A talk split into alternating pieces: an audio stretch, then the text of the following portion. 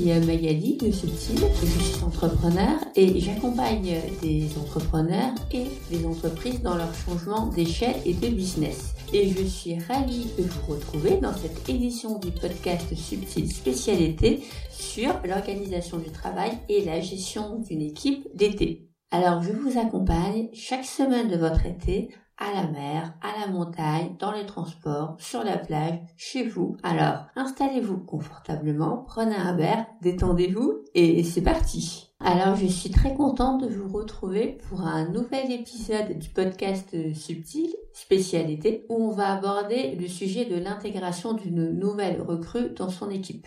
Donc, j'avais envie pour cet épisode de prendre un angle un peu spécial. C'est vrai qu'on trouve beaucoup de contenu sur comment intégrer une nouvelle personne, qu'elle soit freelance ou qu'elle soit euh, salariée dans son activité. Mais je trouve qu'il y a un enjeu dont on parle peu, c'est comment intégrer une nouvelle personne qui soit non seulement en phase avec vos valeurs, mais dont vous savez qu'elle va avoir un bon fit avec le reste de votre équipe c'est toujours un challenge de justement intégrer une nouvelle personne, notamment dans une équipe qui fonctionne bien, et de se dire est-ce que ça va maintenir une bonne dynamique? Est-ce que ça va fonctionner? Est-ce que les personnes vont réussir à bien collaborer ensemble? Et ça soulève plein de questions le fait de recruter une nouvelle personne vraiment va soulever plein d'interrogations, notamment pour les premiers recrutements qu'on va avoir euh, lieu de faire en tant qu'entrepreneur, même pour des freelances. C'est est-ce que je pourrais lui faire confiance? Est-ce que cette personne elle sera compétente? Est-ce que je vais bien m'entendre avec elle sur la durée? Comment ça va se passer. Et autant en termes de compétences, je trouve qu'aujourd'hui, c'est quelque chose qui peut facilement se vérifier à travers des travaux, à travers des publications sur les réseaux sociaux. On va pouvoir mesurer un niveau d'expertise. Mais est-ce que cette personne va bien s'entendre avec le reste de mon équipe et est-ce qu'elle est en phase avec mes valeurs? Je trouve que c'est un point qui est beaucoup plus compliqué à quantifier et à qualifier. Parce que c'est vrai que d'entendre, c'est quelque chose d'assez euh, subjectif. Prenons l'exemple, je vais prendre un exemple assez bateau, vous avez euh, des amis qui ne se connaissent pas, que vous faites se rencontrer. En toute logique, on pourrait dire s'ils s'entendent bien avec vous, ils vont bien s'entendre entre eux. Dans certains cas, oui, ça fonctionne. Dans d'autres cas, la mayonnaise ne prend pas et ça va être assez compliqué de savoir pourquoi. C'est juste, le, fit n'est pas là. Et ça, c'est quelque chose auquel j'ai été assez confrontée lorsque j'étais salariée, donc avant d'être entrepreneur. J'ai été donc salariée et j'ai été coordinatrice de projet. Et mon rôle, c'était de faire en sorte que les personnes travaillent bien ensemble, que ça se passe bien, qu'il y ait une bonne dynamique, une bonne cohérence. Donc pour ça, certes, je peux mettre en place des outils, des indicateurs, des gestions de planning, des budgets, prioriser les tâches. Je peux mettre en place tout un tas d'outils. Mais si les personnes ne s'entendaient pas entre elles, ça ne servait à rien. Et j'étais tellement confrontée à ce type de situation que je me suis mis à comprendre quels étaient les mécanismes qui rentraient en jeu pour qu'une collaboration fonctionne et qu'une bonne dynamique de groupe se crée. Donc là, je vais vous livrer trois moyens de faire en sorte d'intégrer quelqu'un dans votre équipe, de vous donner toutes les chances pour que la dynamique fonctionne aussi bien avec vous, avec votre activité et avec le reste de votre équipe si vous en avez une. Le premier point qui est hyper important lorsque vous allez vous mettre à développer des collaborations, ça va être d'identifier vos besoins de collaboration réciproque. Je m'explique. Les meilleures collaborations que j'ai réussi à mettre en place, que moi-même actuellement je maintiens et que j'ai mis en place auprès d'autres entrepreneurs ou dans les équipes que j'ai été amené à superviser, c'était les collaborations où chacune des parties était parfaitement claire sur ce dont elles avaient besoin dans leur relation de travail et pour être alignées l'une avec l'autre. Prenons un exemple un peu concret parce que ce que je vous dis, ça ne doit pas forcément vous parler. Par exemple, moi, je sais que je suis quelqu'un qui a besoin d'assez souvent avoir des feedbacks pour être sûr que je reste aligné, que ce soit avec mes clients, que ce soit des freelances avec qui je travaille, ou que ce soit avec, lorsque j'étais salarié, avec les membres de l'équipe avec qui je travaillais. J'ai besoin d'énormément de feedback. Et c'est sûr que si j'étais avec des personnes qui avaient du mal à exprimer leurs ressentis, étaient gênés, ne se sentaient pas à l'aise avec ce type de pratique assez régulière, Je savais que la collaboration n'allait pas pouvoir fonctionner.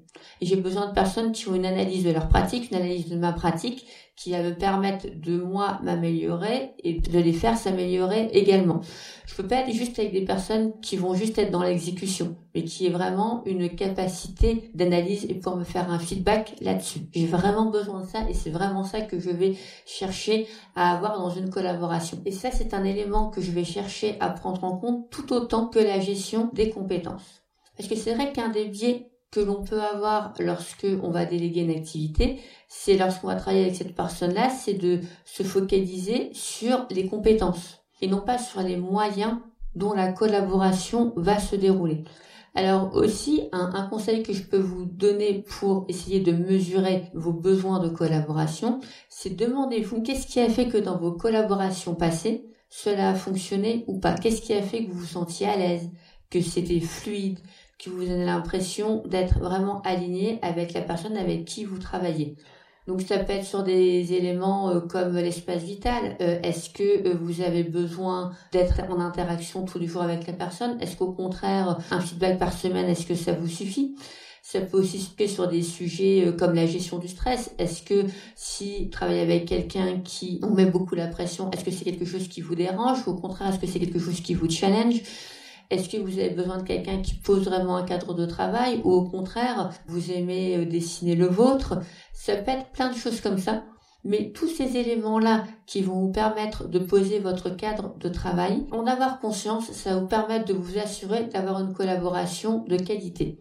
Il n'y a ni bonne ni mauvaise réponse à ces questions. Là n'est pas le sujet, mais c'est juste de vous assurer de trouver des partenaires qui soient en phase avec vous dessus. Et à la fin, ces éléments-là, au fur et à mesure que, donc ce sont des éléments que vous pouvez utiliser pour la première personne que vous allez recruter, ces éléments-là, en fait, ce cadre de travail-là, ça pourrait être l'ébauche petit à petit des valeurs de votre entreprise et surtout d'un mode de fonctionnement collectif qui accompagnera la croissance de votre équipe. Donc ça, c'est le premier point, identifier vos besoins de collaboration réciproque. Second point pour euh, essayer d'intégrer une personne en phase avec euh, vous et votre entreprise, c'est identifier vos valeurs. Alors c'est sûr que lorsqu'on est entrepreneur individuel et lorsqu'on démarre son activité, les valeurs c'est pas un truc qui nous parle, on s'en fout un peu. Enfin c'est pas le sujet. On a envie de, on a envie d'avoir une activité euh, qui fonctionne, qui marche, de trouver des clients et, et déjà ça sera bien. Donc se dire on a trouvé des valeurs, ça, peut paraître un peu flou. Pourtant, c'est quelque chose qui sera votre boussole, qui va aiguiller toutes vos décisions. Je m'explique. Par exemple, une de mes valeurs fortes me concernant, c'est l'autonomie.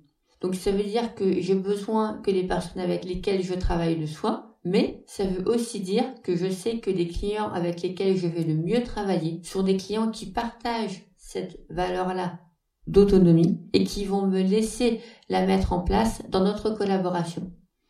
Et donc c'est vraiment quelque chose que je vais chercher, identifier très tôt lorsque je vais démarrer une collaboration, parce que pour moi c'est un indispensable. Si personne avec qui je travaille ne partage pas cette valeur, je sais que ça ne fonctionnera pas. C'est-à-dire que si typiquement, même quand j'étais salarié, si j'étais avec des clients qui cherchaient à me brider, ça ne fonctionnait pas. Et à l'inverse, si je travaille avec des freelances qui ont sans cesse besoin de ma validation ou de mon avis pour être rassuré, ça ne fonctionnera pas non plus. Donc les valeurs, c'est vraiment quelque chose qui peut être difficile à évaluer. Donc l'idée, c'est de proposer lors de l'entretien des exemples de mise en pratique de cette valeur. Donc par exemple, si on reprend mon exemple de l'autonomie, ça va être interroger un potentiel candidat qui va travailler avec vous sur comment est-ce qu'il applique cette valeur dans le cadre de son travail. Qu'est-ce que ça signifie pour lui? Comment est-ce qu'il interprète cette valeur? Et faire ce travail-là autour des valeurs, ça va vraiment vous permettre de vous donner des exemples de mise en pratique et de vous assurer de trouver des personnes alignées avec vous. C'est un mode de fonctionnement qui va être assez proche de la première méthode sur les besoins de collaboration, mais qui va prendre ici un angle plus large et qui va permettre de se projeter à long terme. Dans le cadre d'identifier ces besoins de collaboration, on est sur quelque chose d'assez opérationnel les valeurs, ça va être quelque chose de plus large et surtout qui va vous permettre de vous projeter sur une plus grande échéance.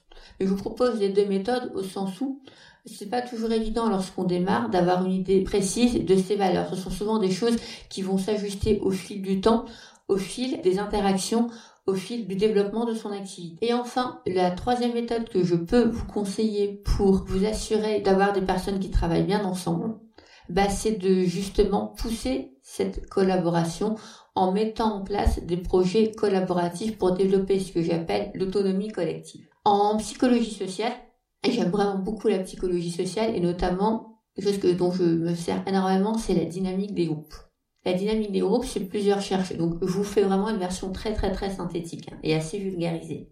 Mais certains chercheurs ont mesuré et ont cherché à évaluer les éléments à mettre en place pour que une dynamique de groupe se crée. C'est-à-dire, qu'est-ce qui fait que on passe du statut de différentes personnes travaillant ensemble à une équipe, un groupe, un groupe se crée. C'est pas juste une équipe au sens hiérarchique, au sens organisationnel du terme, mais euh, le fait qu'on ait un groupe des membres finalement qui travaillent ensemble et qui ont envie de continuer à travailler ensemble et qui trouvent une plus-value à être dans cette situation. Et donc l'un des éléments clés, c'est de faire travailler ensemble ces personnes à l'accomplissement d'un projet commun. Donc c'est de créer des situations où ils vont avoir à interagir, où ils vont avoir à échanger pour être dans une réalisation.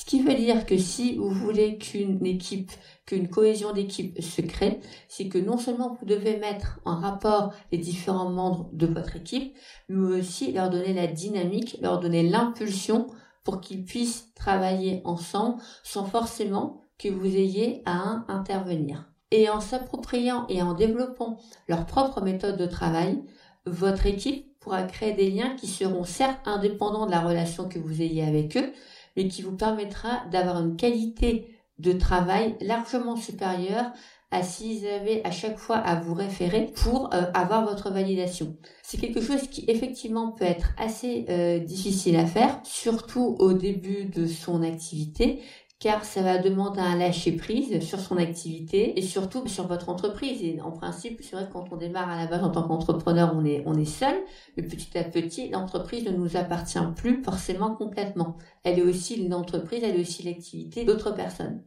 Et pourtant, c'est quelque chose qui va vraiment être indispensable à votre croissance. Et surtout, c'est quelque chose qui va vous permettre de vous focaliser sur votre vraie valeur ajoutée, qui vous permettre d'oser prendre des vacances, de pouvoir développer de nouveaux projets, parce que votre énergie, elle sera concentrée au bon endroit. J'espère que cet épisode de podcast vous a plu et je vous dis à très bientôt pour un nouvel épisode. Bye bye